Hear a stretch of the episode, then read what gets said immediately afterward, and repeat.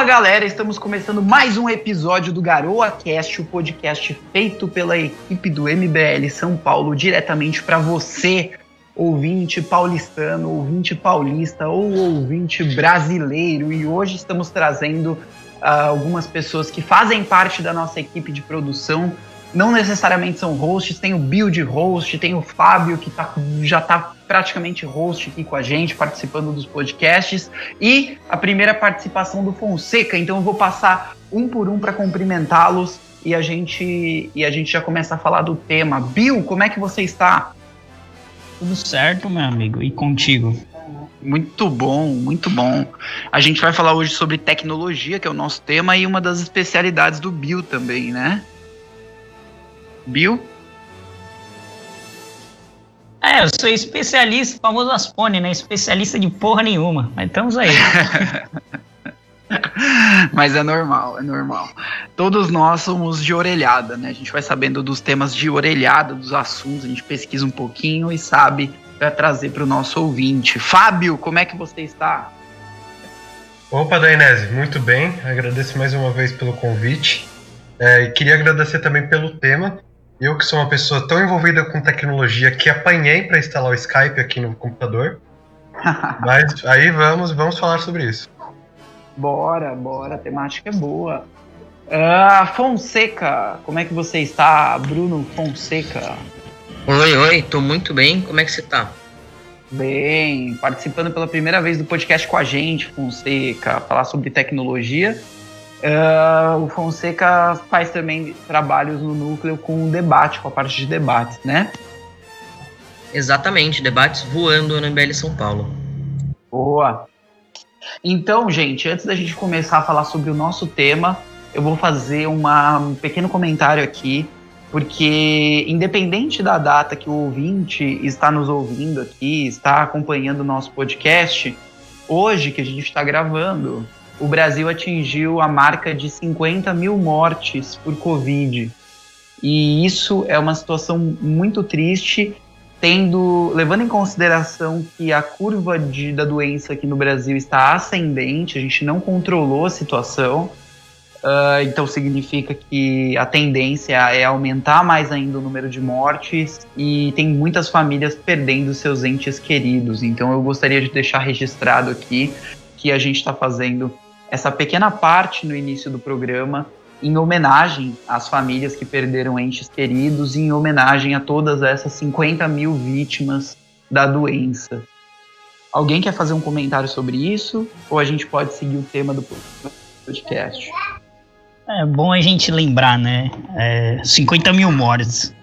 Parece. A gente tem uma tendência no Brasil, infelizmente, de abstrair as coisas. Da mesma maneira que o brasileiro abstrai, a gente já chegou no Brasil em 60 mil assassinatos por ano, né?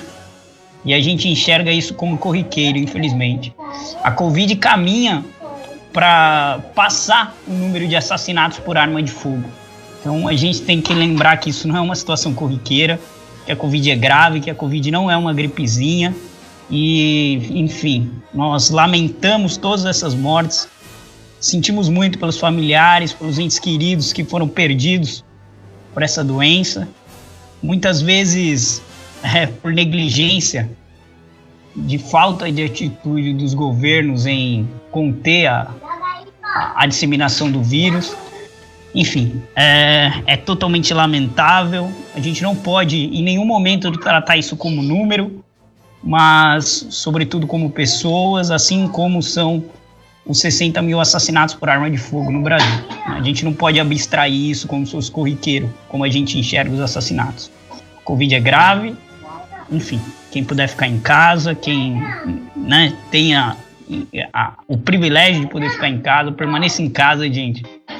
Enfim, vidas não são números. Perfeito.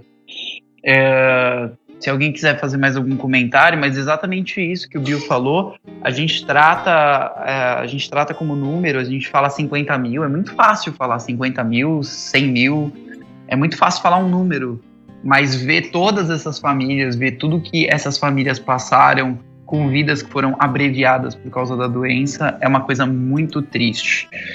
Bom, Mas uh, saindo da parte triste do nosso programa, que a gente precisou falar no começo, que é muito importante, uma causa importante, a gente vai começar agora a abordar o tema de tecnologia. Dainese, Dainese, desculpa te interromper. Só Pode queria fazer falar. um comentário também sobre a Covid. Fique à vontade. É, primeiramente, meus pêsames a todos os familiares que perderam seus entes queridos. Eu realmente compartilho dessa dor e é muito triste ver com que a curva só acende e só aumenta e só aumenta e a gente não consegue controlar um vírus que vai devastando e ceifando a vida de brasileiros. É, eu só queria fazer, assim, uma reflexão e lembrar a todos que no começo do, da pandemia, é, o presidente falou muita merda, isso é óbvio. Mas nós esquecemos que o vice-presidente também falou bastante merda. O vice-presidente chegou ao cúmulo de comparar é, com quantas pessoas morrem de dengue, com quantas pessoas morrem de zika. É, eu quero que esse- o presidente lembre que a Covid-19 ela é uma doença a mais, ela não substitui a outra. Então essas 50 mil vidas que nós perdemos até este momento são vidas a mais que nós perdemos e não são simples números. É, eu gostaria também de fazer reflexão de que o quão ineficiente foi tanto a esfera estadual, quanto a esfera federal, quanto a esfera municipal, é, não só em São Paulo, como no Brasil inteiro. É, tivemos poucas cidades que tiveram lockdown. E essas poucas cidades que tiveram lockdown ainda sofrem com a Covid. Então, a ineficiência do Brasil em fazer com que o, o vírus seja controlado ceifou milhares de pessoas. E o que é realmente muito triste, e meus pêsames a todos os familiares. Certo. Então, se o Fonseca não quiser fazer nenhum comentário a respeito disso, a gente segue o programa com a parte tecnológica. Fonseca? Podemos seguir com o programa aí. Ok, então vamos lá.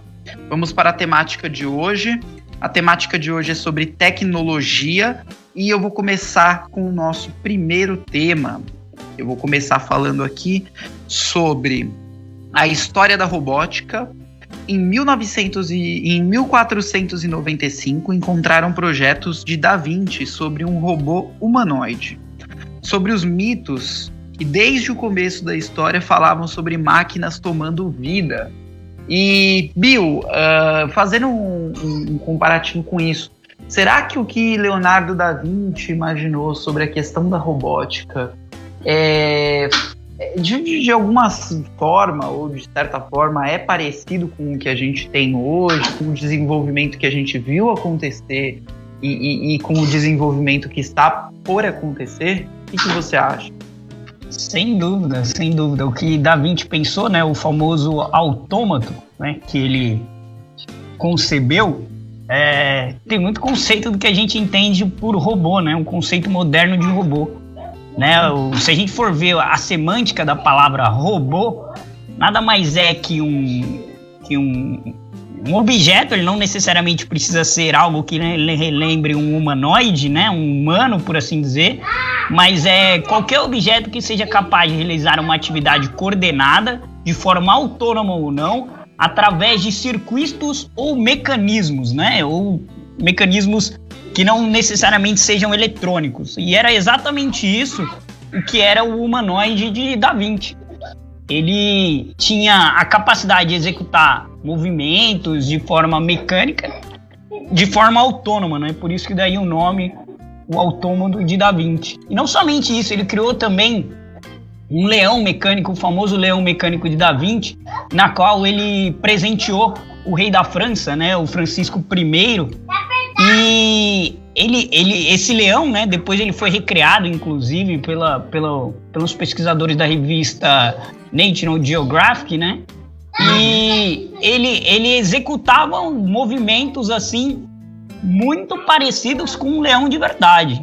Né? De acordo com os projetos criados por Da Vinci, o pessoal da, da, da National Geographic né, criou o, o, o, mecânico. Tem até um vídeo no YouTube, depois pesquisem lá, né? The Lion Da Vinci, você vai achar o, o, o, objeto que eles criaram.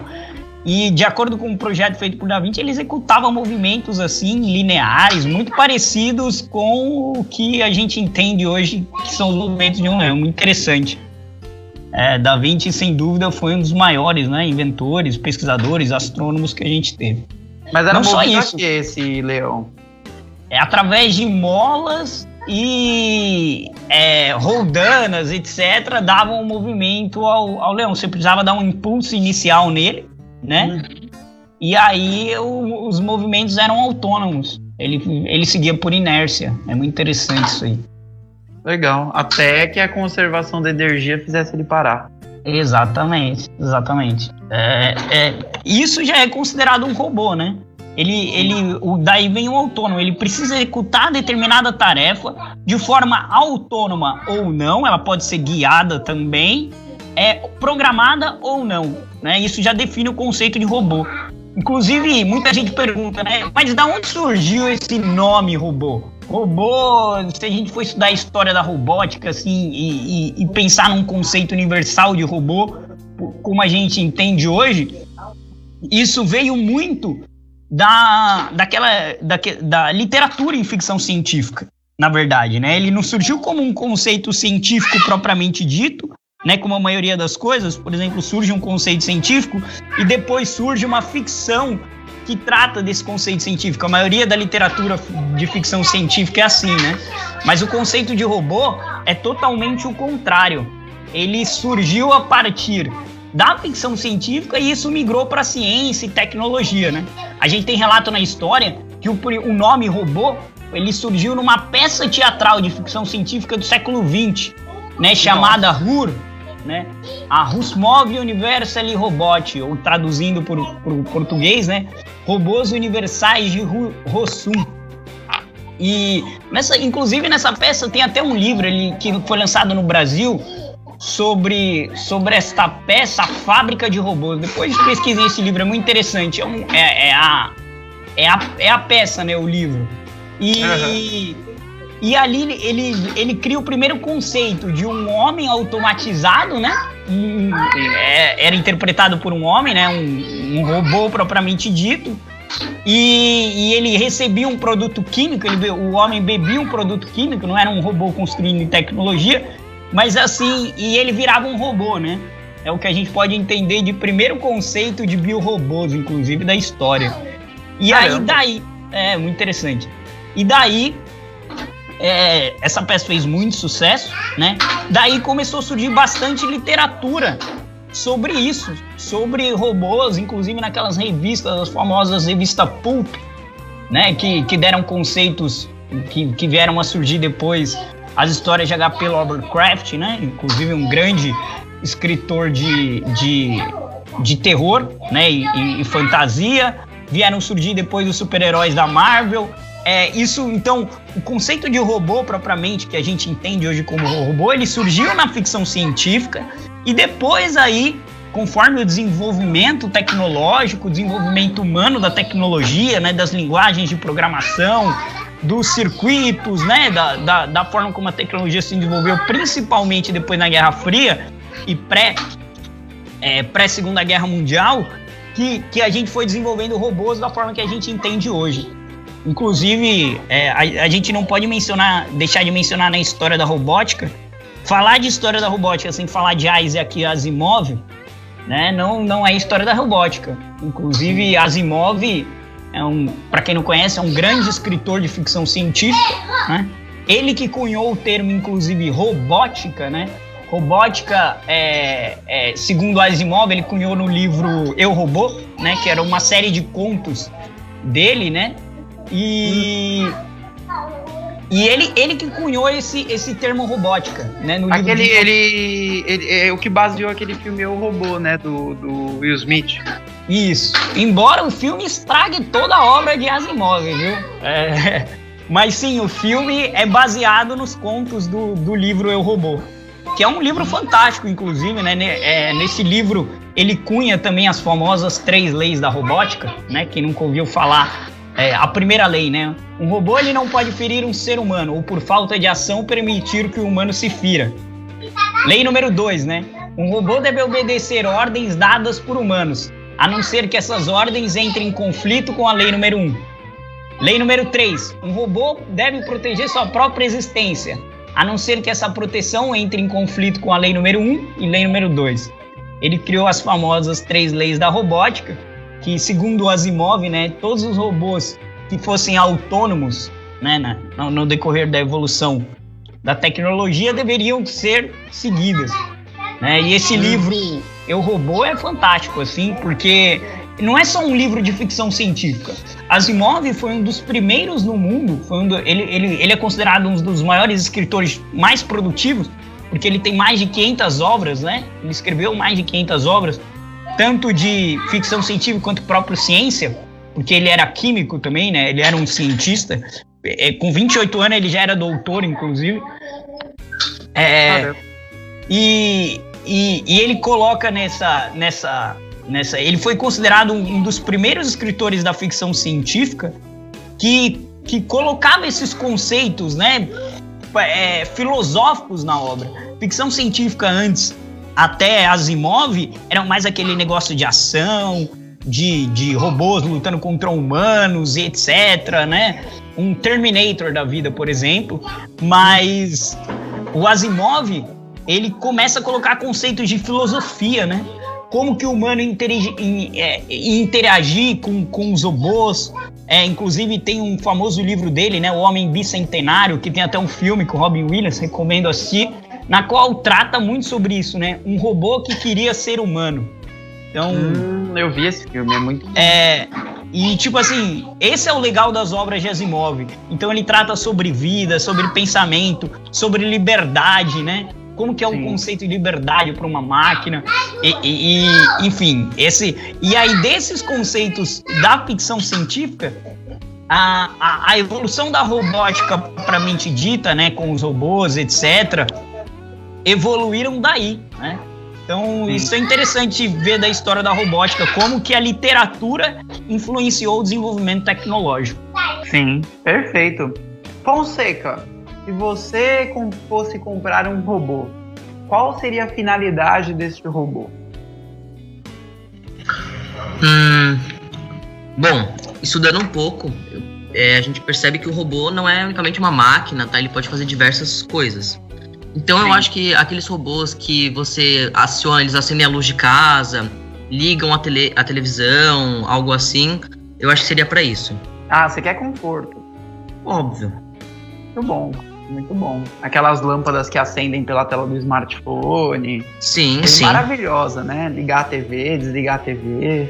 Excelente. É, eu, eu não sei se esse tipo de automação entra no conceito de robô mas é uma espécie de automação, né, Bill? É, entra nesse conceito de robô, na, na sua opinião?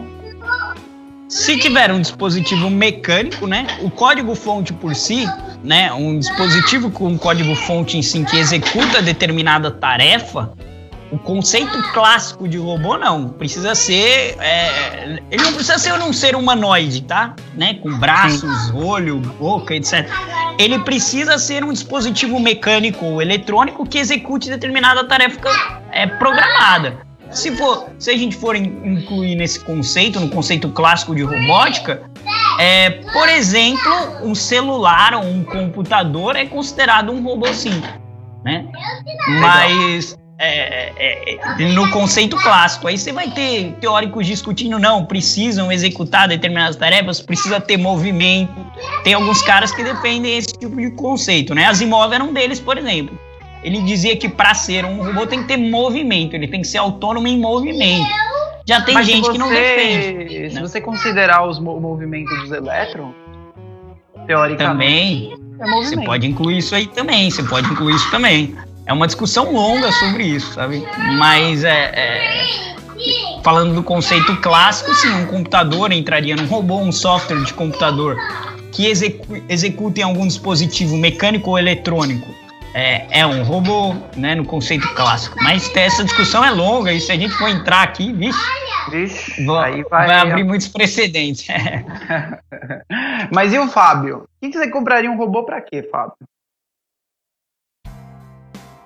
Fábio Barreto eu, Júnior. Eu certamente compraria o robô de Da Vinci, o Leão de Da Vinci, que eu achei muito legal. Porque imagine, você ter um desses em sua casa. Eu acho que assim, seria um belo precedente para você chamar visitas, sabe? Ah, vamos lá ver meu leão robótico. Eu achei isso muito bom. Visitas na pandemia? Não, não na pandemia. Lembrando que fique em casa sozinho. Eu já estou pensando mais pra frente, quando isso tudo acabar, quando a, quando a tecnologia realmente ajudar a gente a achar uma vacina para que ela resolva os problemas, os nossos problemas. Né? Muito futurista você. O robô de Da Vinci. Mas você poderia ter. É, você poderia ter. Uh, você poderia ter um robô que faz outros tipos de atividades. É, o, o que nem o Bill falou, né? Os robôs eles, eles fazem tarefas mecânicas. Uh, e se você considerar o movimento dos elétrons, você considera também que um computador é um robô, porque tem, tem existe mecânica envolvida, por mais que seja mecânica. Começa a entrar na mecânica quântica, né, Bill? É um pouco acima disso ainda, não, não é exatamente mecânica quântica, mas envolve, né? Envolve as leis, as regras da mecânica quântica. Uh, e aí você teria um dispositivo que realizasse tarefas físicas para você. É, hoje em dia, a gente tem meios, né? O ser humano tem meios de realizar tarefas físicas que não por si próprio, uh, como por exemplo um carro. O carro é uma coisa que você pega para dirigir por aí, para te levar para os lugares onde é dificilmente você vai conseguir ir a pé, né? E aí nessa entraria no conceito, Bill, de, de, de robô. Qual que é a sua visão sobre? Olha, não somente carro, sabe? Qualquer tipo de veículo, entendeu? Que age de forma eletrônica ou mecânica pode sim. Um avião, por exemplo, você tem aviões até antigos, né, que não tinham nenhum equipamento, que não usavam nenhum sistema eletrônico, por assim dizer, né? Por exemplo, o 737, né, o famoso 737, um dos melhores aviões já construídos, que ainda é, é utilizado hoje, né? Ele usa hum. sistemas pneumáticos, ele, ele tem sistema eletrônico, mas nenhum sistema de locomoção dele é eletrônico, né? Ele tem sistema pneumático, ele tem sistema hidráulico, enfim, ele tem bombas de ar, enfim. É, é, pode ser considerado um robô sim, se a gente for considerar nesse conceito clássico, etc. Tratando um pouco, um pouco do, do, do, que a gente entende por robô hoje, né? Aquele ser que se move, etc., como a tecnologia tem, tem evoluído, é, por exemplo, falando nas casas das pessoas, a gente já tem robô, né? Os famosos robozinhos que varrem o chão, né? Ali seria um conceito, pro, ele, esses robozinhos que circulam e limpam o chão, eles já estão é, no, no, intrínseco nos dois conceitos de robótica, né? Porque eles são componentes eletrônicos, eles são mecânicos, etc. Eles, eles executam determinadas tarefas programadas. Não somente, eles têm uma inteligência para detectar sujeira, né? Sujeira e obstáculos. Então. Sim eles são de certa forma autônomos, né? Que é esse eu acho que o novo paradigma da robótica. Considerar é, é, dispositivos que sejam autônomos. E falando de carro, a gente já tem carro de certa forma autônomo, né? O famoso Tesla do nosso amigo Elon Musk, né?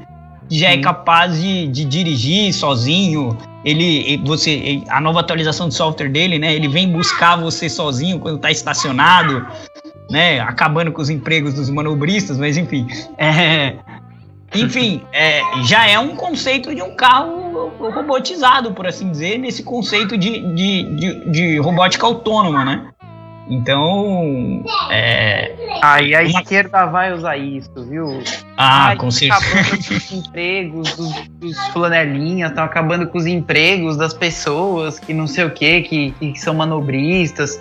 É, e, e, essa discussão é uma discussão longa, porque isso aí, e longa que eu digo de longo tempo, porque antigamente a discussão que tinha era essa. Ah, vão acabar com os empregos dos caras que acendem as lamparinas na rua para iluminação pública.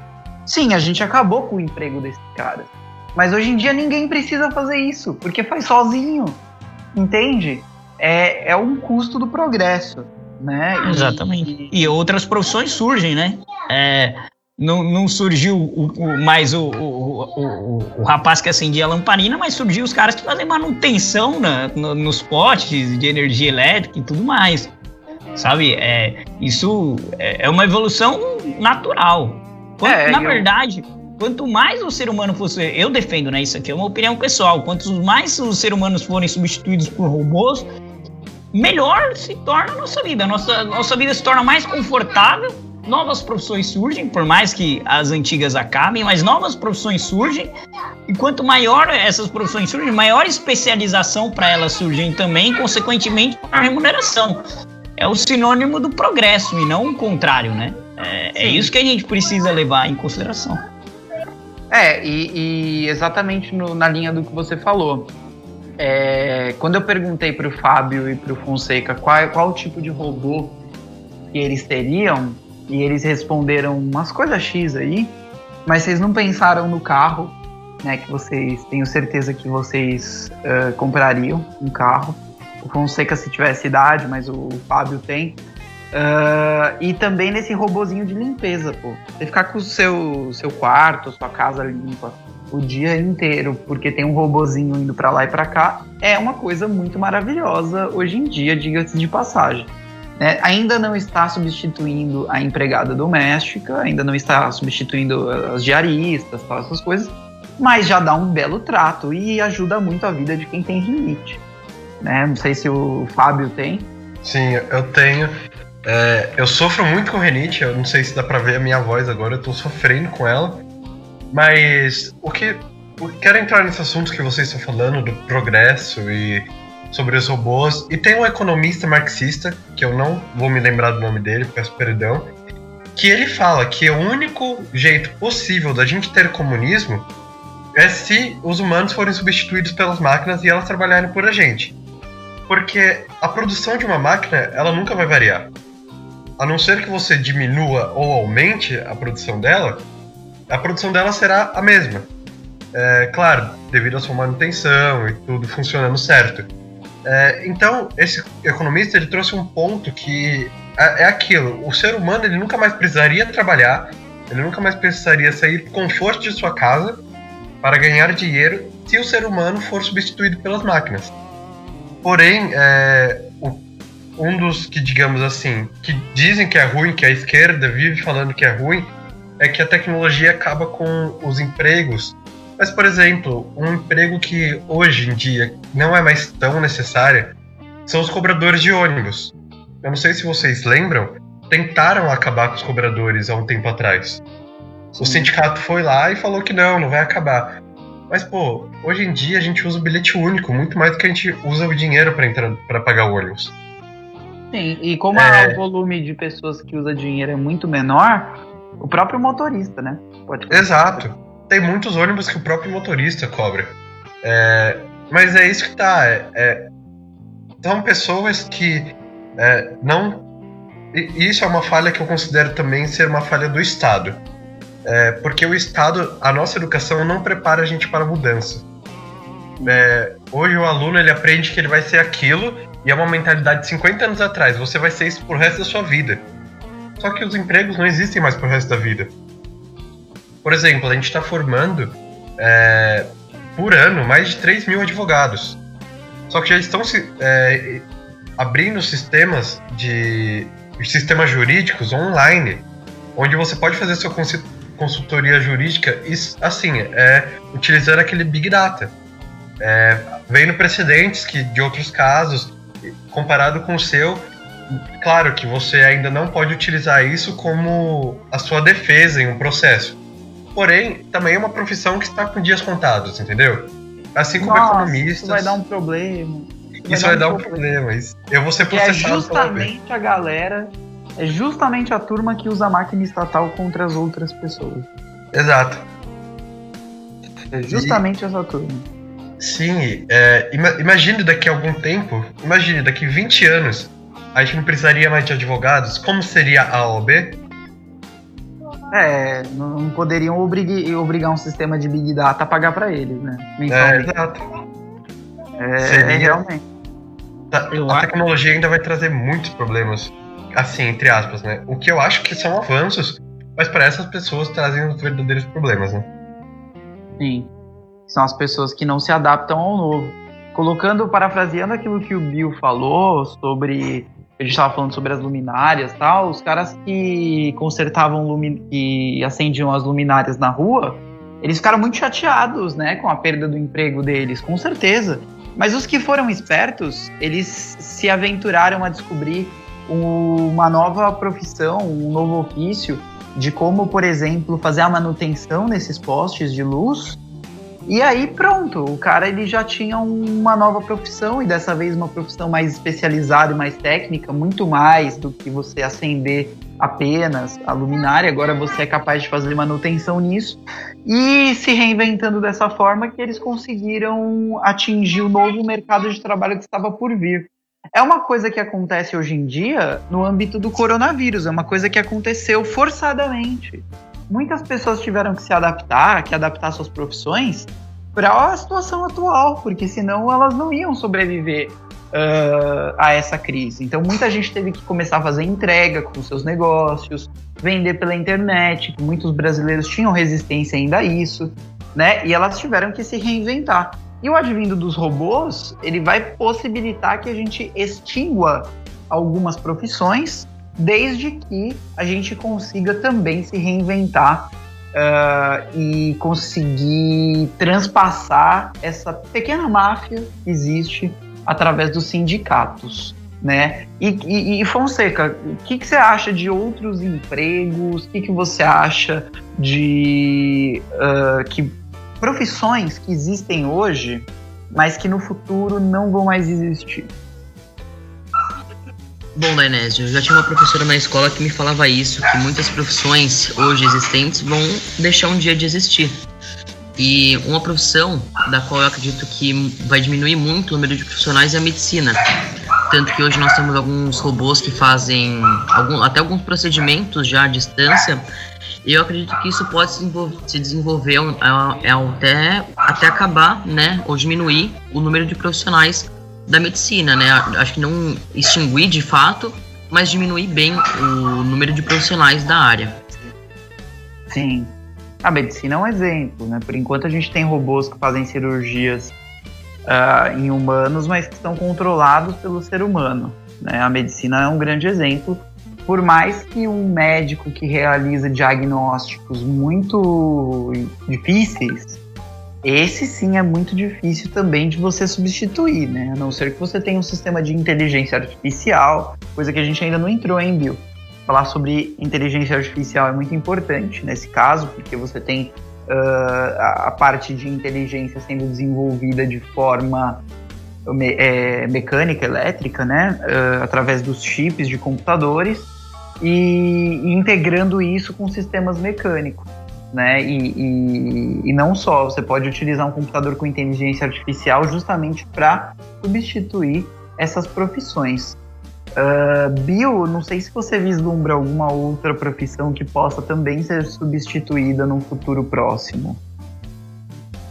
Várias. Uma delas eu acho que é a certeza. Certeza, por exemplo, piloto de aeronave. Né? Eu acho que isso é bem possível a gente encarar como, como uma profissão com tempo limitado. Hoje. Então você está falando automaticamente que o Star Wars ele tá errado. Porque quando é, a gente chegar nessa. Quando a gente é. chegar nesse, nessa época, não vai mais ter o cara que é o piloto. Não vai ter o Han Solo. Então, tem discussões. Isso é muito interessante você ter colocado. A gente falou sobre ficção científica, exatamente sobre isso. Tem uma discussão que o pessoal tem um, tem um, tem um blog americano que a gente chama X-Wing e tal, que tem um board game, etc., do, do Star Wars, e tem, assim, especulações científicas sobre, sobre Star Wars, né? E uma coisa delas, assim, primeiro porque as, as naves não deveriam ter som no espaço, né? Porque o som nos propaga no vácuo. Enfim, isso é uma discussão científica que não deveria. Mas o filme não ficaria tão bom. Eu vi a entrevista do. É, e, e tipo, e isso, exatamente isso. E, e, os pilotos das aeronaves. Por que, que, Star Wars se vive numa era tão, né, tão, tão distante, tão evoluída? Por que, que as naves não, não seriam capazes de, de navegarem sozinhas? Isso é verdade, isso é verdade. Mas, voltando pro assunto, eu acho que pilotos de aeronave. Piloto de aeronave estão com os tempos contados, assim. Eu não estou dizendo que não vai ter o piloto, tá? Mas, é, dentro da cabine do avião. Mas ele não vai ser um piloto que controla os parâmetros da aeronave, controla a altitude, controla pouso, é, ele vai ser um supervisor de voo, por exemplo, sabe? Ele, Sim. se tiver lá dando qualquer falha no sistema, aí ele interfere para para corrigir o problema. Sim. Mas não hoje. Ele, ele seria um piloto, aspas, um piloto de forma passiva e não ativa como é hoje, né? Onde ele sobe, pousa, se Já mais ou menos é assim, vai. É, já mais ou menos é assim. Eu não, ouvi não, alguns até que não, até que não. parte do voo é no automático. A boa parte do voo, mas assim, ainda são por coordenadas humanas. Então, por exemplo, se o, o, o controlador de voo, né? O, AT, o, o, ATC que a gente chama, né? É, o ATC manda para a aeronave executar determinada tarefa. Ainda essa tarefa tem que ser é, curada por uma pessoa, né? Por um, um, um um homem confirmada pelo, pelo piloto, né, o piloto ou copiloto, e mandada para a máquina executar. Ainda é feito de forma humana. O que eu estou dizendo assim é um novo conceito de aeronave, onde a própria aeronave analisaria essas coordenadas, veria os parâmetros e mesmo executaria, entendeu? E, e, só seria uma pessoa supervisionando. Ainda hoje o voo ele é muito ativo. O piloto ainda, mesmo quando, por exemplo, ele tá, o que você falou, né, o voo de cruzeiro, que, que quando, sei lá, um voo intercontinental, que ele sobe lá para altitude cruzeiro, geralmente 327 é, mil pés, andando a 300, ele supervisiona o voo ali. Mas ainda assim, se surgir, por exemplo, ele pega é, nuvem alta, algum bolsão de água, etc., ele, ele executa uma tarefa para desviar daquilo. Estou falando de uma aeronave que seja capaz de interpretar isso interpretar essas alterações e executar a tarefa de forma autônoma, entendeu? E, e, apenas notifique o supervisor lá, ó, eu detectei isso aqui e eu estou executando essa tarefa para corrigir. E o supervisor, vendo que está tudo ok, deixa a aeronave executar a tarefa. Então, eu acho que isso é uma realidade, né? É, é, como já é nos carros autônomos. Nos carros autônomos, por exemplo, no Tesla, né? No Tesla, você programa ele para viajar sozinho ele viaja, mas ele pede uma permissão para você. Ele manda você colocar a mão no volante a cada três minutos. Porque a legislação não permite o carro andar ainda totalmente de forma autônoma, né? A legislação, principalmente nos Estados Unidos, que já o Tesla já circula em larga escala nos Estados Unidos. Sim. É o segundo carro mais vendido lá. Então, é, ainda a legislação não permite ele executar a tarefa sozinha lá o tempo todo. Então, o carro pede que a pessoa supervisione o percurso. Mas eu acho que isso é, é, é questão de tempo, entendeu? Ao ponto de você ir no banco de trás lá, o carro executar. Eu acho que, que o banco de. de os, a próxima evolução dos carros autônomos é não existir o, o volante mais, né? Uhum. É, é, enfim, só ser um carro mesmo onde você sente, ele dirige lá e, no, e você não. Talvez controle pelo seu smartphone. Muito Vai demorar muito, Bill, para tirar o volante do carro. Porque o, o, é que acontece é o seguinte, o volante ele vai ficar, só que ele vai ficar desacoplado. E ele só vai ser acoplado se você precisar usar o sistema, entendeu? Mas eu acho que tirar, tirar, tirar, não tira. Cê, tem aquele filme Eu Robô, falando do Eu Robô, muito, muito bacana, o Will Smith, né, que atua no filme, ele dirige o carro autônomo lá. E ele aperta, não sei se vocês lembram do filme, ele aperta o botão e o carro é, né, ejeta o volante assim, aí ele controla o carro sozinho. E, e no, e, no, filme é muito interessante que ele diz assim, ele tá ele tem a, a, a doutora Swan, né, que é uma dos personagens do robô do Asimov. Ela fala assim, ele falou, eu tô para de gritar comigo que eu tô dirigindo. Aí ela, ela, ela é, é pergunta assim para ele, você tá dirigindo com as mãos? É, é interessante como, como, como que eu acho que pode ser essa evolução nesse sentido, assim. É, é como você falou, o volante talvez exista, fica lá, mas quando alguém dirigir com o volante, vai ser um negócio estranho, né? A pessoa aponta a pessoa perguntar assim: é, você tá dirigindo o quê? Com as mãos? Porque eu acho que é uma evolução natural de não existir mais, mais um motorista, cara. É, entendeu? É, é, hoje já é possível fazer isso. Há como conectar todos os carros do mundo através de software, onde todos os carros do mundo saibam onde estão a posição exatas. Então a gente pode fazer uma forma que a gente zere acidentes de trânsito, sabe? É, é uma evolução fantástica. Já pensou? A gente nunca mais ter um acidente de trânsito na história da humanidade. Porque a tecnologia permite que, que os carros se comuniquem entre si, então ele, o, o, software consegue calcular e prever um acidente muito tempo antes para o seu carro e enfim. como é no avião hoje, né? Um avião, por exemplo, com dois transponders ligados, é, o avião sozinho desvia. Isso existe, né? É o famoso transponder. Por isso que a maioria dos acidentes que acontece com choque de aeronave é quando deu algum problema no transponder, né? Porque a aeronave ela detecta tem duas no caminho, as duas automaticamente se desviam. Então, é, eu acho isso sim um processo natural. Quero muito viver essa época, viu? É, quanto mais a tecnologia puder fazer as coisas para mim, porque eu sou um cara preguiçoso, eu vou adorar. Então, Todos nós. Todos Pô, nós. Roubou pra escovar os dentes pra mim, cara. Eu vou achar isso fantástico. Nossa, eu acho isso uma perda de Escova tempo. Escova o dente, falso fio dental. Você coloca um capacetinho oh. e fica ali, ó, de boca aberta. Ele Exato. escova o dente, passa o fio dental. Exatamente, olha que fantástico. Isso aí incrível, seria. Cara. Incrível, incrível. É fantástico. Eu vou puxar pro Fábio, porque essa parte de carro autônomo, o Fábio deve ter visto alguma coisa quando ele teve nos Estados Unidos.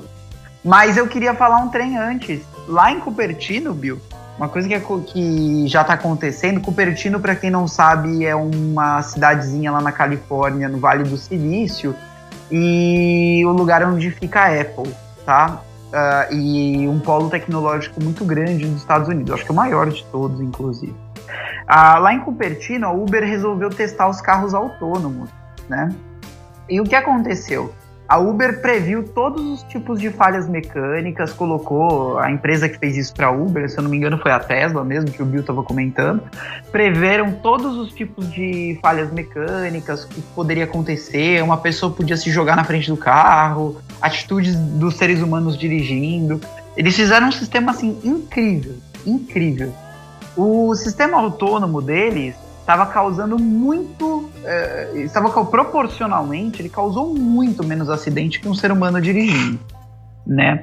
Mas ele causou alguns acidentes. E todos esses acidentes que ele causou e não foram culpa dele. Ele, não foi exatamente ele que causou.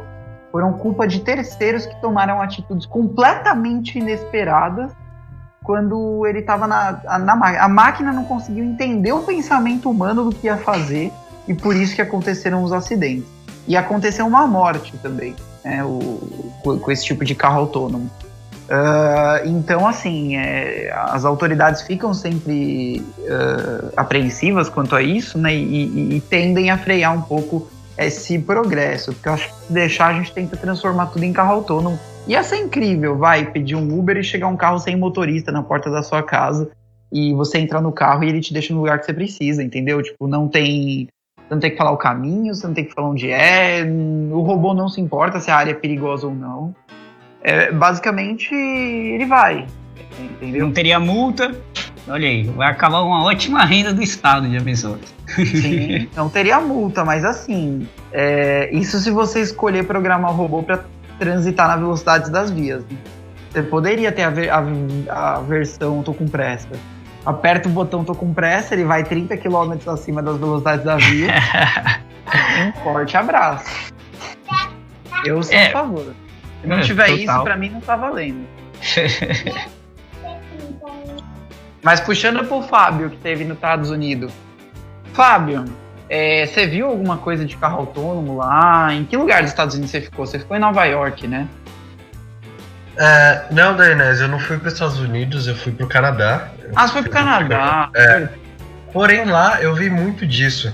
É, eu acho que, assim, o que falta muito aqui no Brasil é a liberdade da gente poder fazer as coisas de um jeito bom. No Canadá, por exemplo, é, eu ia em jogos de hockey, a revista que tinha, se eu tinha algum metal no corpo, ela era totalmente automática, por máquinas. É, não tinha um policial lá para você te revistar. É, exato. Não, não existe. É, o que eu acho é que quando é você chato, tem. Né? É muito. É horrível. E, mas quando você tem. Quando você tem é, as máquinas trabalhando por humano, você corta o fator humano. Você corta o fator erro humano. Por exemplo, Sim. quantas vezes a gente já não viu, mesmo sendo proibido, aqueles sinalizadores em jogo? Sim. aqui no Brasil. Isso nunca aconteceria se fosse uma máquina que estivesse lá e que te checasse para você poder entrar ou não. É, isso falta muito no Brasil, é a liberdade de autonomia. Porém, é, não criticando só o Brasil, como criticando também os Estados Unidos é, e o Canadá, países que se dizem tão liberais. Imagine numa época dessa de pandemia, se a gente tivesse a automatização das coisas, o, quanto, o quão mais eficiente seria para que a gente controlasse. Por exemplo, vocês deram um exemplo do Uber sem motorista. Quão uhum. mais seria eficiente se a gente não precisasse de um motorista para ir para lá e para cá e não precisava ter um contato humano? É, e a gente não teria, a gente diminuiria muito o risco da gente ser contaminado. Isso Sim. é evidente. É, Tirando que, que, a gente também não precisaria conversar com o motorista do Uber. Né? eu gosto de conversar com o motorista do Uber. a melhor parte do Uber é conversar com o motorista. Tem algumas, tem umas é muito doidas. É por isso. Eu gosto de conversar com todo mundo. Ah, mas isso que é o bom também. Eu, eu, por exemplo, eu gosto de conversar com o meu celular, com a Siri do, do iPhone. Eu acho isso muito legal. Quando você tá sozinho, você fala pra ela. Hey Siri. Exato. É, isso, seria, isso é muito bom. É, a tecnologia ela realmente aproxima as pessoas. É, o maior exemplo também é nesse. Em que posso ajudar? Viu? A Siri é muito boa. É, e como você pode ver, a tecnologia ela, ela aproxima as pessoas. É, por exemplo, uh, meus avós que têm idade e que vivem é, a duas casas de distância de mim, eu mal vejo eles nesse momento de pandemia. E eles vivem a duas casas de distância. Porém, eu ligo para eles todos os dias no, na chamada de vídeo, isso nos aproxima. A tecnologia, é, eu, eu tive uma aula com um professor de história e que o conceito dele de tecnologia me fascinou. Eu não sei de onde ele pegou esse conceito de tecnologia, de onde veio, mas ele, segundo ele, tecnologia é tudo aquilo que vem para facilitar é, a, a, tarefa humana. Por exemplo, a roda. A roda é uma tecnologia. É, o, te, o, termo tecnologia no século XXI ele está muito ligado ao mundo digital e ao mundo robótico. Mas a gente esquece, por exemplo, que a nossa própria cama é uma tecnologia que nos facilita a vida. Tudo aquilo que facilita a vida humana é uma tecnologia. É, então, o conceito de tecnologia é muito mais abrangente do que a gente pensa. É, Agora basta o próprio Estado não bloquear. Travesseiro da NASA. Travesseiro da NASA. É Maravilhoso. Eu acho isso muito engraçado, o travesseiro da NASA. É o que é visto é muito bom. É, e outra, mas a NASA não utiliza, né, esse travesseiro. Não, nem tem a ver com a NASA. Não, não tem. Era um material que foi feito num processo lá, que a, a, teoricamente descobriram esses processos poliméricos por causa do, da exploração espacial. E aí ficam falando que é o travesseiro da NASA, mas assim, ninguém chama o micro-ondas de micro-ondas da NASA, que também foi descoberto por exploração espacial.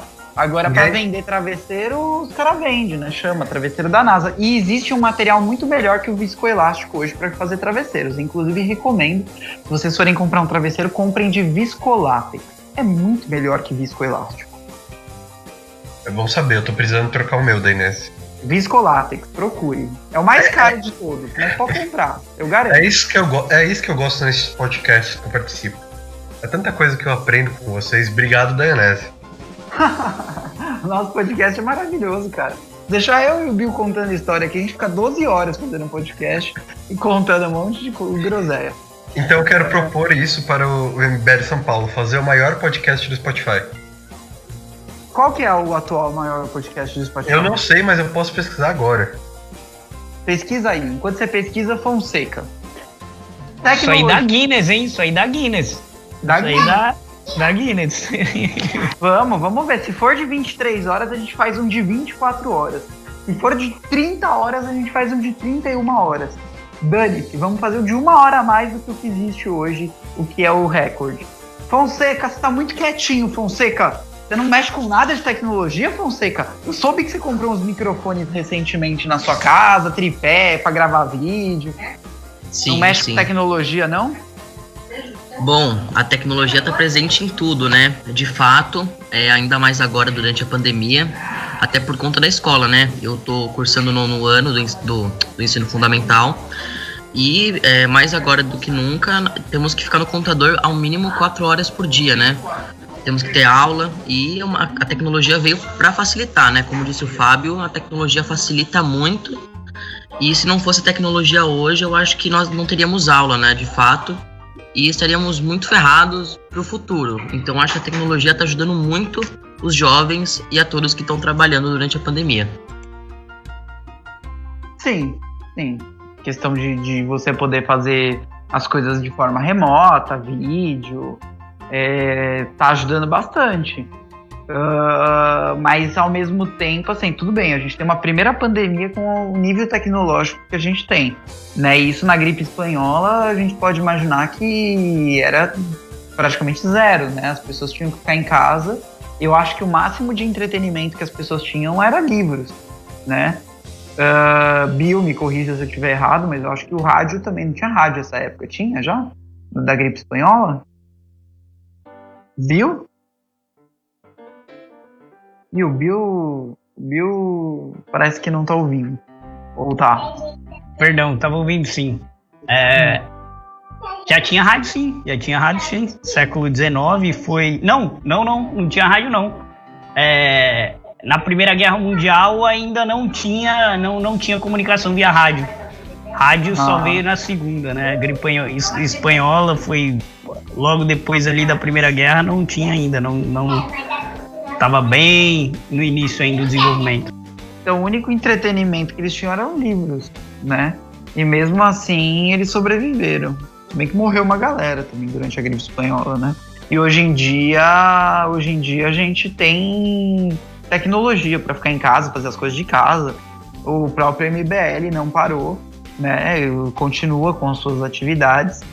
Uh, então, realmente, a tecnologia ajuda bastante a gente, é, principalmente durante a pandemia. Mas voltando um pouco para o assunto uh, do nosso podcast, né? Que a gente vai desviando e a gente fica maluco, a gente às vezes se perde no meio. Uh, eu vou falar um pouco sobre a expansão da robótica graças aos microcontroladores. Hoje todos falam sobre robótico e todos, quer, é, todos podem aprender robótica, uma vez que existem microcontroladores com linguagens fáceis como o Arduino, por exemplo. E sobre isso mesmo, uh, antes de passar a bola para o Bill, uh, sobre a questão dos Arduinos mesmo, o Arduino ele é um, uma plaquinha que você compra, existe de diversos preços, viu, gente? Existe Arduino que custa tipo 10 reais, existe Arduino que custa 200 reais. Então você tem uma gama de preço também por causa das funcionalidades dele. Mas o que, que é o Arduino? O Arduino é uma plaquinha que você compra que ela exerce o papel de um pequeno computador que vai fazer tarefas lógicas para você para que você possa programar alguma coisa para fazer. Então você pode fazer um sistema de rega automática para o seu jardim utilizando o Arduino. Você pode fazer um sistema de alimentação para o seu cachorro automática utilizando o Arduino também. Então você pode fazer automatizar a sua vida inteira utilizando o Arduino, se você tiver paciência, né? E com o barateamento disso, muita gente consegue comprar, muita gente consegue estudar, muita gente consegue trabalhar com esse tipo de coisa. E o código-fonte do Arduino ele é aberto, significa que todo mundo tem acesso. O que é bom, no geral, sistemas abertos, todo mundo tendo acesso, todo mundo verifica as falhas que estão acontecendo primeiro e depois conseguem uh, submeter para correção ou as próprias pessoas corrigirem as falhas desses sistemas. Né?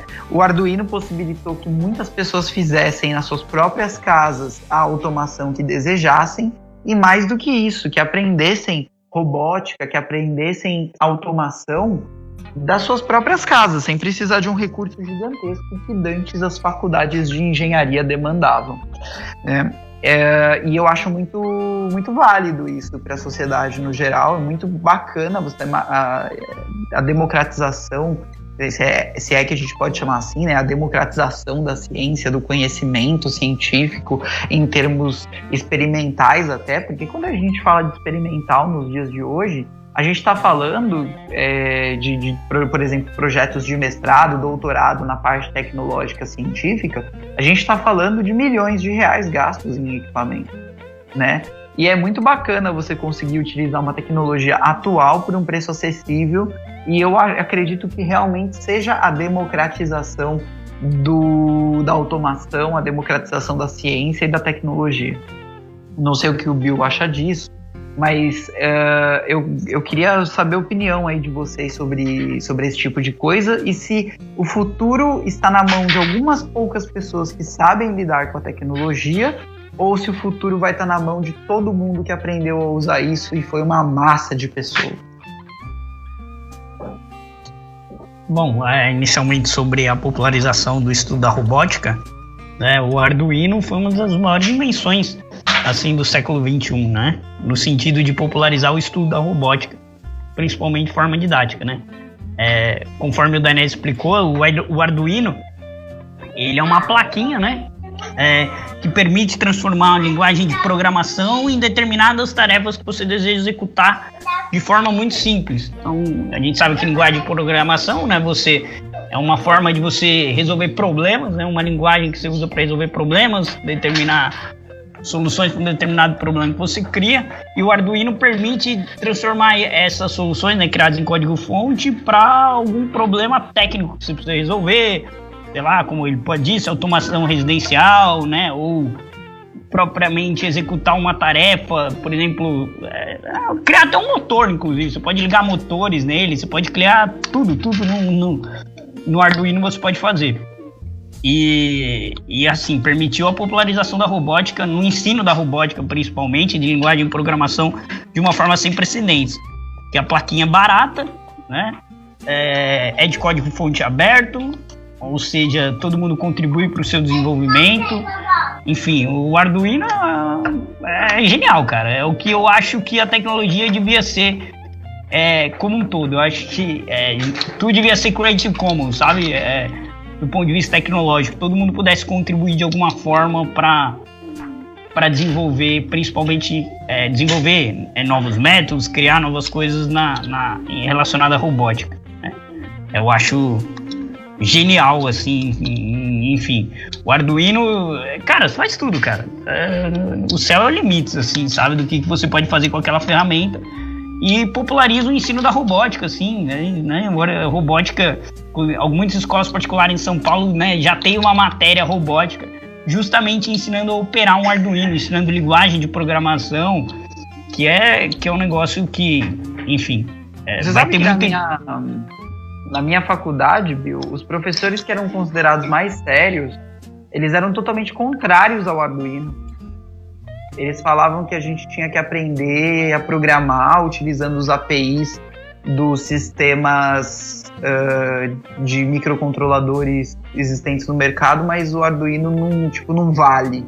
Ah, não vale. Arduino não vale. É, sabe, comprar placas dedicadas com M0, M1, esse tipo de coisa. Eu discordo, eu discordo. É, o Arduino é a evolução é natural do que essas placas especializadas não conseguiram fazer.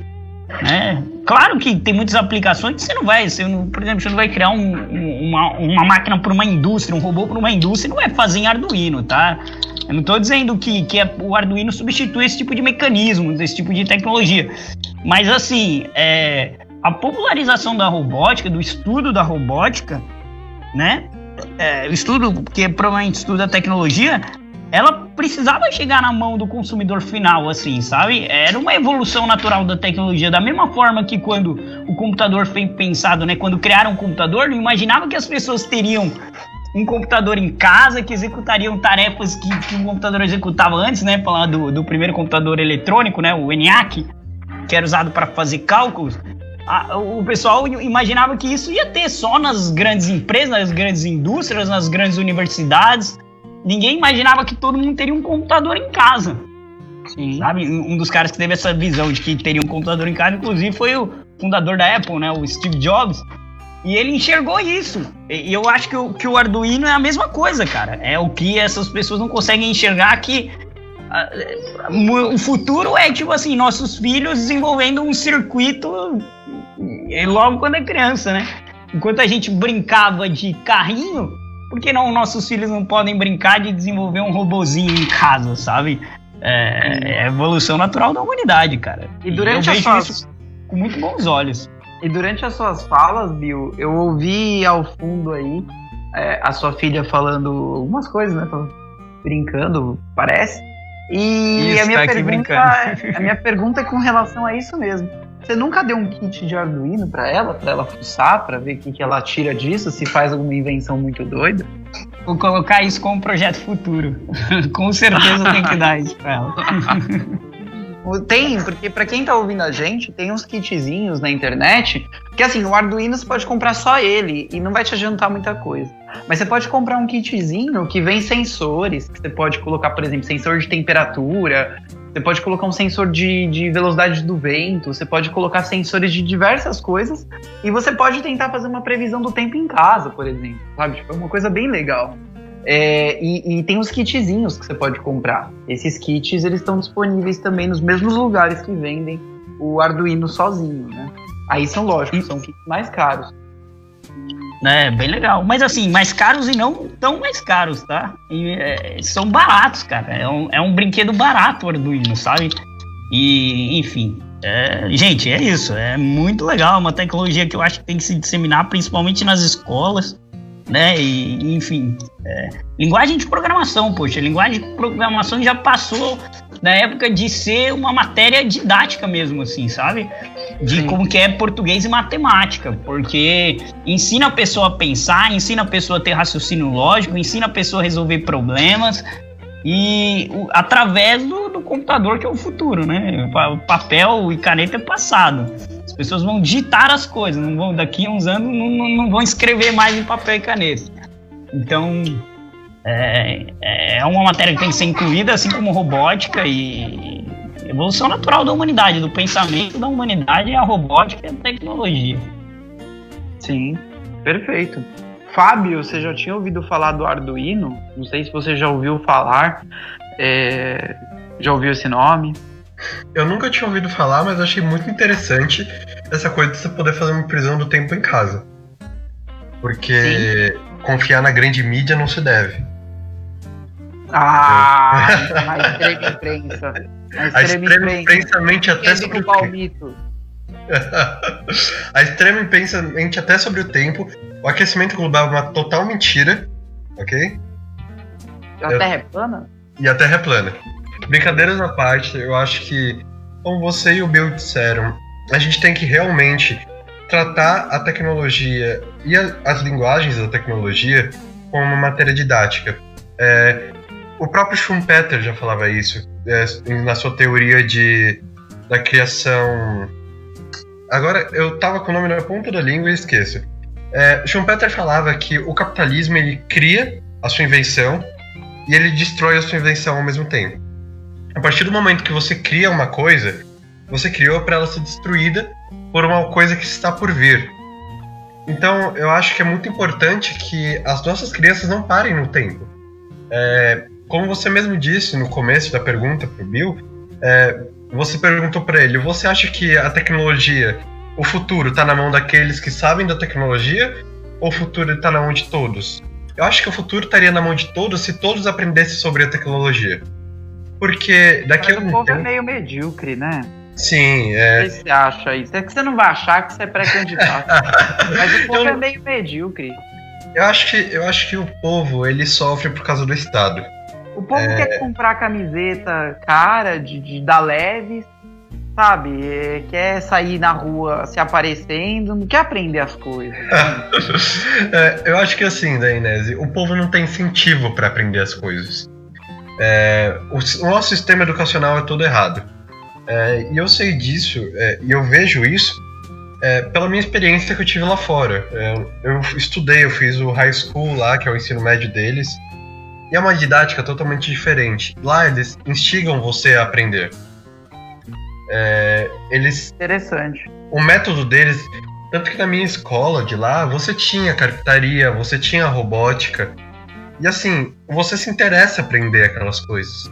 É, aqui no Brasil, a gente tem um, um, sistema de ensino que é, que é conteudista. Eles te dão um conteúdo para você absorver. Lá não, lá você quer absorver o conteúdo. Porque te interessa. Tanto que é, lá eu tive que escolher algumas aulas, né? Que são que o MEC, o MEC obriga você a escolher aulas. Não sei se vocês sabem disso. É, lá você tem que fazer no mínimo uma matéria da língua, da língua do país. Você tem que fazer uma matéria de ciências humanas é, você tem que fazer uma matéria de ciências biológicas e uma matéria de matemática. Então você não pode escolher suas aulas quando você vai para fora. É, eu, por exemplo, eu queria muito fazer música lá. Eu, eu sou músico, não sei se todos sabem, e é uma coisa que eu sou extremamente apaixonado. Mas o Mac me impediu. É, isso me mostrou o quanto Nossa, aqui no o Mac Brasil... controla até quem tá indo pro exterior fazer coisa Sim. lá.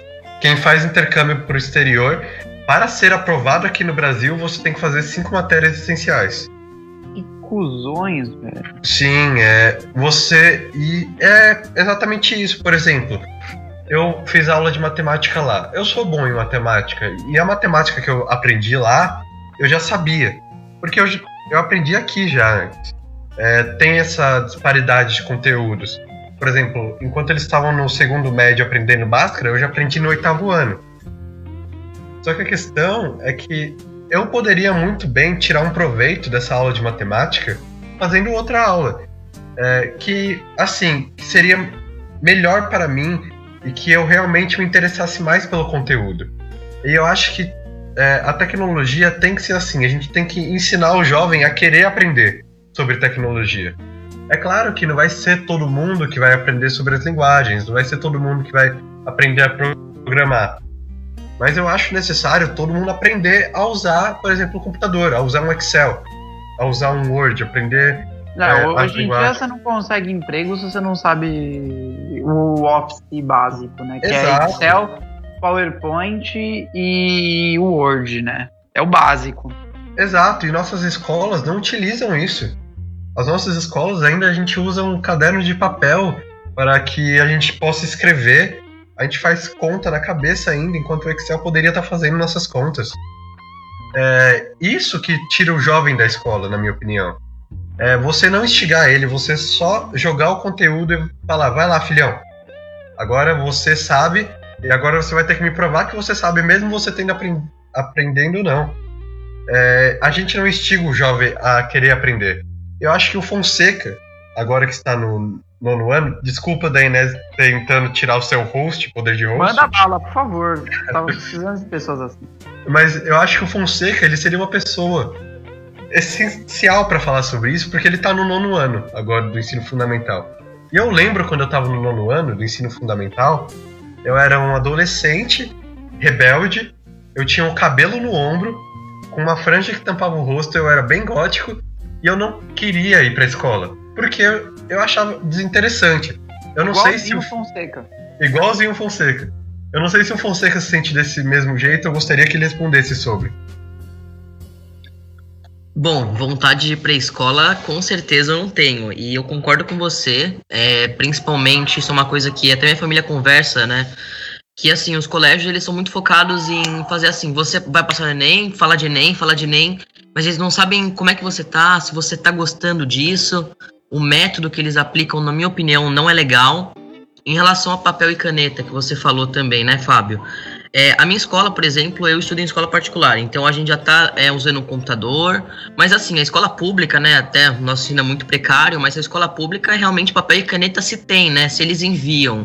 Então isso é algo muito preocupante realmente. Ah, mas você não. Mas você não explicou também, Fonseca, sobre como é que é e, e- e se te utiliza na sua escola alguma questão de tecnologia que nem o Fábio colocou. É mais Tá. papel e caneta, é convencionalzão mesmo. Bom, na minha escola não. A gente tem um computador, é, a gente tem aula de, de programação digital, então a gente já usa alguns aplicativos bem básicos, Scratch, não sei nem se vocês conhecem, para programar alguns jogos. A gente está deixando. Livro, por exemplo, a gente não tem. A gente não tem livro, a gente tem caderno para anotação. É, alguns professores deixam fazer anotação no, no, no computador, mas a maioria no caderno mesmo. E eu acho que as escolas deveriam começar todas a fazer isso, né? Até porque é Pode o, é o foto da futuro. lousa, mínimo. Com certeza. E se eu não deixar, a gente tira também. Entendi. Ah, Mas você falou que. Você falou que utiliza o. A maior parte das coisas utiliza o caderno ainda. Tipo, você vai fazer uma redação, o professor sai distribuindo folha de papel ao maço na sala? É isso? É, Depende, tá? Tem vezes que sim, tem a folha, né, com o do, colégio, enfim, que a gente faz isso. Eu, eu creio que seja para preparar a gente mesmo para um vestibular, né? Tanto que a gente já tá, digamos, é, três anos, né, para pressão vestibular.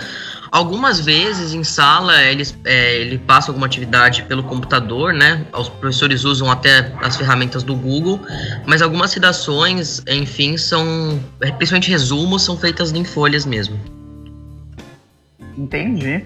Da Enes.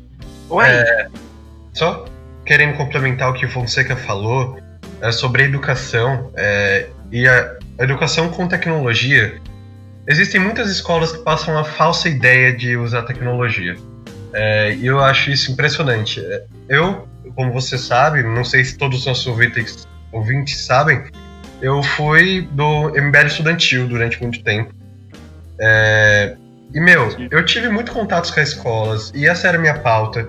É, eu, eu gosto muito de falar sobre educação e falar como nós podemos melhorar a educação. Porém, algumas escolas elas falam: ah, nós utilizamos computadores, nós utilizamos tablets. E assim, você utiliza o tablet em uma aula por semana durante meia hora. Uhum. E o resto é tudo caderno, é, folha. É, é, você realmente utilizar o que a gente usava durante a Revolução Industrial. A e obriga os pais a comprar um tablet caríssimo ainda. Exato. Existem muitas escolas que passam essa falsa ideia de utilizar a tecnologia. Claro, não são todos. Não sei se é o caso do Fonseca, por exemplo.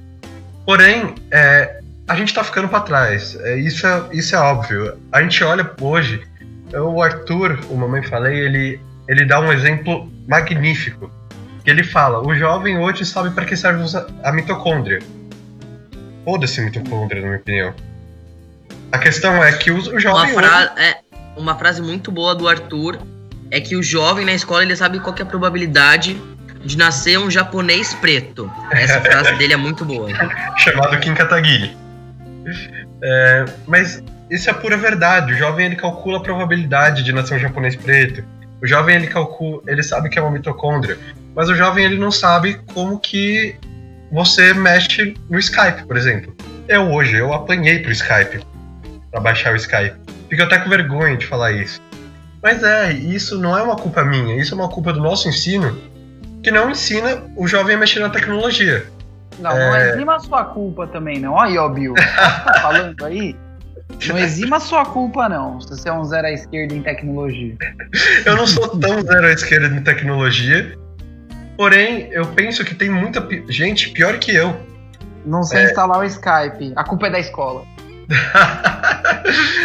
não é total da escola, mas eu poderia, por exemplo, ter aprendido na escola como que eu é, conserto um HD de computador que queimou. Eu tô com um HD queimado de computador, eu tenho que comprar o HD, eu tenho que chamar um cara para isso. Eu poderia eliminar muito custo. O HD fica mais barato do que a mão de obra. Vamos fechar negócio aqui. É, Bill, você faz esse tipo de serviço? Eu faço. Se quiser, a gente vai já negociando preço. Ó, você tá vendo? certeza. Vai deixar. Vamos utilizar. Tá utilizar o livre mercado aqui, quem que cobra menos aí? Eu cobro, geralmente eu vou cobrar o preço que eu cobro nas minhas aulas, cara. É, então. É... Né? Se eu ficar três horas na tua casa, eu cobro três aulas. e você, viu? É, minha hora é mais cara que a do Dainese. Olha o capitalismo, olha isso, que coisa feia. A hora do Bill é mais cara que a minha. Que mas eu vou pegar esse serviço, Bill. Com devidas escusas, mas o Fábio vai, vai preferir custo-benefício. Com certeza. É, então, não, mas eu vou trocar o Mas aí depois eu não faço retrabalho. Se der qualquer problema, eu não meto a mão, não. Eu vou avisando, hein? É, deu a garantia, tirou da embalagem, acabou a garantia. É... Eu coloco na embalagem de novo antes de sair da sua casa. É... Enfim. Vamos, vamos pular, porque a gente tá desviando muito do tema. Vocês são muito danados, meu. Pode não. É, eu, eu saio do host e vocês tocam mas, mas só mais um complemento de tudo isso é, sobre educação e sobre tecnologia. Eu tenho um amigo que ele tá fazendo, ele tá cursando, acho que é TI na Universidade Federal de Campos do Jordão. Hum. Ele passou no Enem, é, fez vestibular, é, teve toda aquela enxurrada de conteúdos é, para passar no Enem para fazer TI. E ele fala para mim que tudo que ele tá aprendendo na faculdade ele já sabe e que não vai adiantar nada para ele. Para você ter Nossa. ideia, é, para você ter ideia de como estamos atrasados. É, esse meu amigo, que é ouvinte do GaroaCast, eu quero até mandar um abraço para ele, ele sabe de quem eu tô falando. Como é que é o nome dele? Primeiro Gustavo, nome, grande falar? Gustavo. Um abraço, Gustavo. Obrigado por ouvir o nosso programa. Ouça até o fim. Se você estiver ouvindo até o fim, manda uma mensagem pro Fábio ali que a gente vai ler. Se você quiser falar alguma coisa pra gente, mande pelo Fábio que a gente vai ler no próximo programa. A gente poderia começar a fazer isso da Inês. Falar pros ouvintes mandarem mensagem para a gente soltar elas no meio do programa assim para o ouvinte falar, ah, leram minha mensagem. Eu tô tendo diversas ideias aqui, cara. Eu acho que eu vou começar a fazer esse programa aqui ao vivo no YouTube também. É uma boa. A gente Entendeu? vai ser muito mais processado. Top. Ah, top, de boa. Todo mundo que fala a verdade no Brasil é processado, joga uma máquina do Estado contra eles. Não vai ser É. diferente contra a gente. né? Eu concordo Mas- com isso. Mas não querendo Mas- desviar muito do assunto, Fala aí, é, fala. só, só para terminar, é, esse meu amigo ele fala que ele vai semana que é, no semestre que vem ou no ano que vem, e agora é, aparentemente não vai voltar às universidades, né? Não vão voltar. Uhum. Ele fala que ele tem que sair do Brasil para aprender o mínimo que se aprende lá fora. Porque o Brasil não dá o mínimo do que se aprende lá fora. Sim. Ele não vai sair do Brasil para aprimorar os conhecimentos, ele vai sair do Brasil para aprender o mínimo. Isso é o quão defasado está nosso ensino. É, isso vem não só da era PT, isso vem de muito, muito antes. É, e o, o que a era PT piorou e que o governo Bolsonaro falou que iria melhorar e não melhorou. Agora vamos ver se melhora com a saída daquele boçal do Ventral. Não. Do Bolsonaro não espere uma melhora, não, cara. Infelizmente, quando É, eu acho que- ministro, a gente tem que, em vez de comemorar, a gente tem que chorar. Porque vai vir coisa pior. Mas só pra gente ser até o tema de tecnologia de hoje, e, e depois a gente faz um outro sobre educação, acho bacana. Você pesquisou, inclusive, Fábio, qual que é o podcast maior, o maior podcast do, do Spotify? Eu pesquisei e eles não têm esses dados. Porém, eu descobri que tem uma regra lá que parece que você pode fazer até 15 horas de podcast. Ou algo do tipo. E alguém já fez? Eu não sei. Pelo que eu pesquisei, não teve ninguém. Eu fico aí esse desafio pro GaroaCast. Então, beleza, vamos fazer 15 horas, 14 horas e 59 minutos, pra não dar pau na pá. Vamos fazer um programa assim. Bater o recorde. Depois o Bill vai chamar o Guinness pra, pra vir avaliar a gente. E eu acho que a gente deveria fazer isso ao vivo no YouTube e depois passar pro Spotify. No YouTube ao vivo e depois passa pro Spotify, 15 horas de, de, de, de programa 15 horas direto. de programa, direto no YouTube. Talvez conseguiríamos a maior live do YouTube. Que, aliás, a maior live do YouTube teve 24 horas exatas. Não sei se você sabe dessa informação. Não sabia, mas, mas canal pequeno não pode fazer live de mais de uma hora, né? É, tem esse problema. Porém, ah, fica aí também um apelo para nossos amigos do MBL Nacional para deixar a gente fazer isso. Ah, não vão. não, não. Não vão, não. A gente é é mais fácil a gente fazer pelo MBL São Paulo. Aí não precisa pedir pra ninguém, ficar, daí promete pro mês que vem. Não, não, não, não. Deixa no, no- do, do São Paulo mesmo. Mas o, o MBL São Paulo consegue já fazer live mais de uma hora? Não, mais uma hora só. Mas mais uma hora já tá de boa. Ah, e tem que ver isso, né? Porque se a gente fizer também o, o podcast. Mas eu acho que não é limite de, de uma hora. Tem que ver, cara. Eu não tenho certeza. Ô, Dainese, a, a live mais longa da internet é, foi feita por uma mulher da Alemanha. 150 horas, 30 minutos. E foi realizado no dia 13 de fevereiro de 2011. Até o dia Nossa. 19 de fevereiro. É, e tem uma live em especial que ela não era de uma pessoa que fazia, era uma empresa.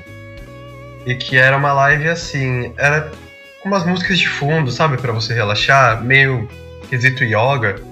Se eu não me Sei. engano, essa, essa live durou um ano. E ela só ah, parou tá. por bug do YouTube.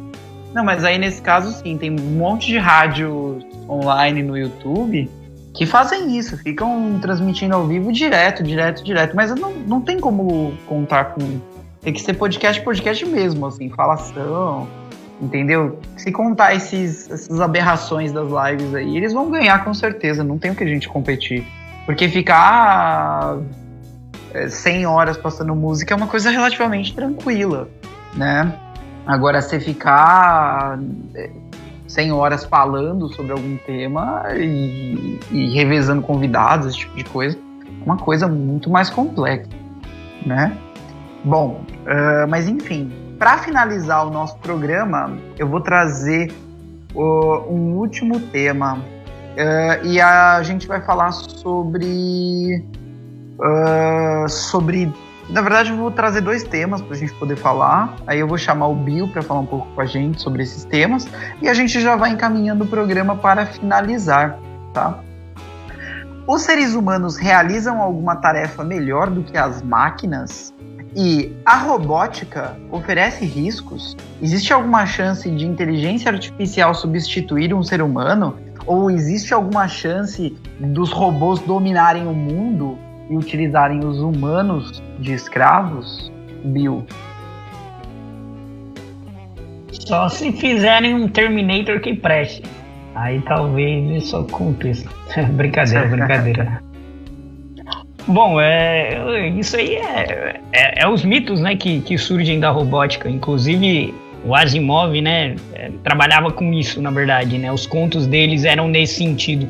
Não que acontecia vias de fato, né, do, dos robôs dominarem, mas ele é, é, ele falava que o, o, o, ser humano, por falta de conhecimento, né, por falta hum. de conhecer como funcionam as coisas, ele tem medo daquilo que ele não conhece, né? Então, por causa de conhecimento, do domínio da robótica, é, isso poderia vir a acontecer. E aí por isso que no, nos contos dele ele cria as três leis da robótica, né? e brinca com isso na ficção científica, né? Os robôs que que que não que poderiam infringir uma das leis, né? Inclusive o filme O Robô é, é, é, literalmente isso, né?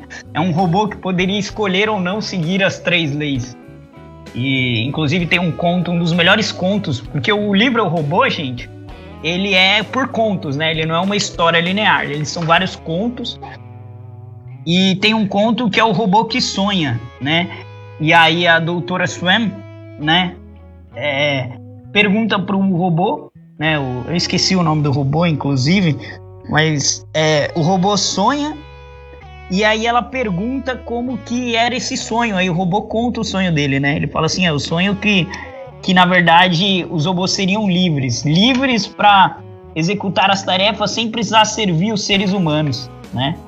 É, ele aí no, no, enfim, eu não vou dar spoiler do conto, mas é, é, muito bacana onde lida com isso, onde lida até que ponto as máquinas poderiam dominar os seres humanos e, e assim por dizer. Eu não acredito que isso seja possível, falando em miúdos, tá?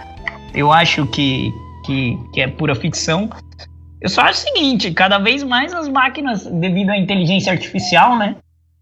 A famosa inteligência que aprende, elas vão ser superiores aos seres humanos em todos os sentidos, assim, né? É, executar Sim. tarefas melhor, muito melhores do que os seres humanos já executam, né? É, isso é um, é um caminho natural à medida que a gente está desenvolvendo a inteligência artificial, quando quando as máquinas aprendem com, com os seres humanos, né? Aprendem a partir do que os seres humanos fazem, né? Inclusive, falando de Terminator, né? Exterminador é exatamente isso, né? As máquinas enxergam uma fraqueza na forma como o ser humano executam as coisas e decidem então exterminar os seres humanos. E, e aí tem, né, é, é toda a história por detrás do, do filme, que é um. Até o primeiro e segundo filme eram muito bons, depois o terceiro ficou muito ruim. É, tem outro filme exatamente sobre isso, que é muito bom, já é fantástico, que é o Matrix, né? O Matrix, na qual lida também. Eu gosto muito de tratar a ficção para entender, para falar com o que eu penso sobre isso. Seres humanos. Isso, a escravidão dos seres humanos a partir das máquinas, né? No, no Matrix Reloaded, né? Que é, é, O Revolution foi meio ruim, mas o Reloaded foi muito bom. É, na qual lida isso, né? Os, os seres humanos viviam naquelas cápsulas lá e eram sugadas pelas máquinas para que elas pudessem sobreviver, né? É, tem toda essa mitologia por detrás, né? Quanto mais robôs aprendem, aí tem a famosa Boston Dynamics lá, né? Os, os, aqueles robôs que eles criaram que caminham como se fosse ser humano, enfim, e, e, o pessoal diz não, isso aí é uma questão de tempo até os robôs dominarem a humanidade. Não, eu eu acho que isso é mais é, uma questão de, de ficção, né? Que o pessoal gosta de pôr para entreter o público do que a realidade em si. Muita gente interpreta isso porque não conhece a natureza da tecnologia, né? O robô executa nada mais, nada menos do que ele foi programado para fazer. Então, só se um robô realmente programado por um ser humano mal fosse capaz de fazer isso, entendeu? Agora, um robô propriamente dito, ter autonomia para tomar decisões e fazer o que, o que né, as pessoas falam que eles vão fazer, destruir tudo, etc., é, é, é praticamente impossível, a não ser que seja realmente programado para isso, ele seja um robô feito para isso, entendeu? Agora é, que mas... eles vão se levantar e fazer isso é impossível. Não, se levantar não, mas aqui no Brasil, principalmente, que a gente tem um monte de organização criminosa querendo fazer um monte de coisa, é capaz que eles tenham dinheiro para investir nesse tipo de coisa, né? E fazer algum robô que, enfim, esteja programado para outros tipos de coisas. Mas problemas do futuro, né? Exatamente. Um filme que trata muito bem sobre isso é o Robocop, né? O, o antigo, né? Um remake. É, ele lida com essa questão da muito legal da violência dos robôs, etc. Assistam Robocop, pessoal. É muito legal também. Legal. Boa. E, e encaminhando para os finalmente, eu vou pedir para o Fonseca, para o Fábio fazerem suas considerações finais, que a gente já está encerrando o nosso programa. Fonseca? Bom, é, eu agradeço o convite por participar, mesmo sendo em cima da hora, agradeço muito. Que a gente possa voltar e vamos fazer o maior podcast da história e podem contar comigo também. Muito obrigado. Boa. Fonseca ficou quietinho também, porque é a primeira vez que participa, né, Fonseca? Mas nos sim, próximos sim. eu vou te mandar o roteiro um pouco antes para você estudar. Fique tranquilo. O sim, Fábio senhor. já tá, o Fábio já tá acostumado, né, com, com uh, as nossas coisas de última hora. Uh, Fábio, por favor, suas considerações finais. É, eu queria agradecer, Dainese, pelo convite mais uma vez, estar aqui neste programa lindo, cheio de gente linda. Muito obrigado, realmente. É, eu também queria só responder a pergunta que você fez por Bill. Eu sei que a pergunta não foi para mim, mas existem duas coisas que o ser humano faz melhor do que as máquinas, que é sexo e fazer merda. Isso eu tenho certeza que o ser humano bate as máquinas é, de longe. é, boa, boa, boa. Essas duas coisas eu acho que os robôs nunca vão nos superar. É, e é isso. Obrigado aí pelo convite. E aos nossos ouvintes, ouvintes me sigam nas redes sociais. Todas são arroba FábioBJR. Dainese, só um adendo aqui. Se pode divulgar também, podem me seguir, Bruno Fonseca. Beleza? Obrigado. Boa. Bill? É isso aí, gente. É isso aí. Robô é da hora. Estudem robótica, estudem tecnologia estudem tudo que envolva esse assunto, porque é muito legal, principalmente história da robótica, leiam Asimov, leiam Júlio Verne, a gente nem comentou o Júlio Verne, né, falou de ficção científica, mas Júlio Verne é considerado o pai da revolução, da revolução científica, da ficção científica, é, o famoso livro dele, A Volta ao Mundo em 80 Dias, leiam esse livro, A Viagem ao Centro da Terra, leiam, o que mais? Isso aí, estudem robótica, obrigado por participar do podcast mais uma vez, estamos aí tudo certo e nada resolvido. Muito bom, muito bom. E o professor Emmett Brown, uh, durante a saga de Volta para o Futuro, recomenda também né, a leitura de, de Júlio Verne. Inclusive, ele fala que é uma inspiração né, ele, ele, para ele. É bem legal. É uma inspiração para muitos cientistas, né? Muito provavelmente. Durante a escola. É genial, cara. Genial. É, é, é, assim, eu li o, a, a, a, Viagem ao Centro da Terra em uma noite, assim, de tão empolgado que eu fiquei com o livro. Eu, eu acho que eu tinha o quê? Uns 13, 14 anos. Quando eu li Júlio Verne a primeira vez, eu, eu não conseguia dormir. Eu comecei a ler uma noite, assim, eu não conseguia dormir de tão extasiado que eu fiquei com a história. É, enfim, Júlio Verne é muito bom também. Asimov também. É, Asimov, eu, eu gostava de ler, mas assim, foram dois autores, eu acho que assim, que me, me, me ganharam realmente apreço pela leitura. Sem dúvida foi o Asimov e o outro foi o Tolkien, né? O autor de Senhor dos Anéis, são os dois meus escritores de ficção favoritos. Em primeiro lugar, o Tolkien. Eu gosto muito do Tolkien. Eu acho que as histórias do Tolkien são muito mais elaboradas do que a dos Asimov. Mas a questão filosófica, né, de, de envolver ciência com filosofia do Asimov é genial. Então, é, e Júlio Verne. Júlio Verne também foram, foram os três autores assim que eu acho que fizeram ganhar preço pela leitura. Então, e robô, tratando de robótica, de tecnologia, de um assunto que eu gosto tanto, né? Então, é isso aí, gente. Se quiser, Pô, sigam o Elder lá também na rede social, é Elder Jacob, no Facebook, no Instagram e no Twitter, que eu falo algumas besteiras lá de vez em quando. Boa!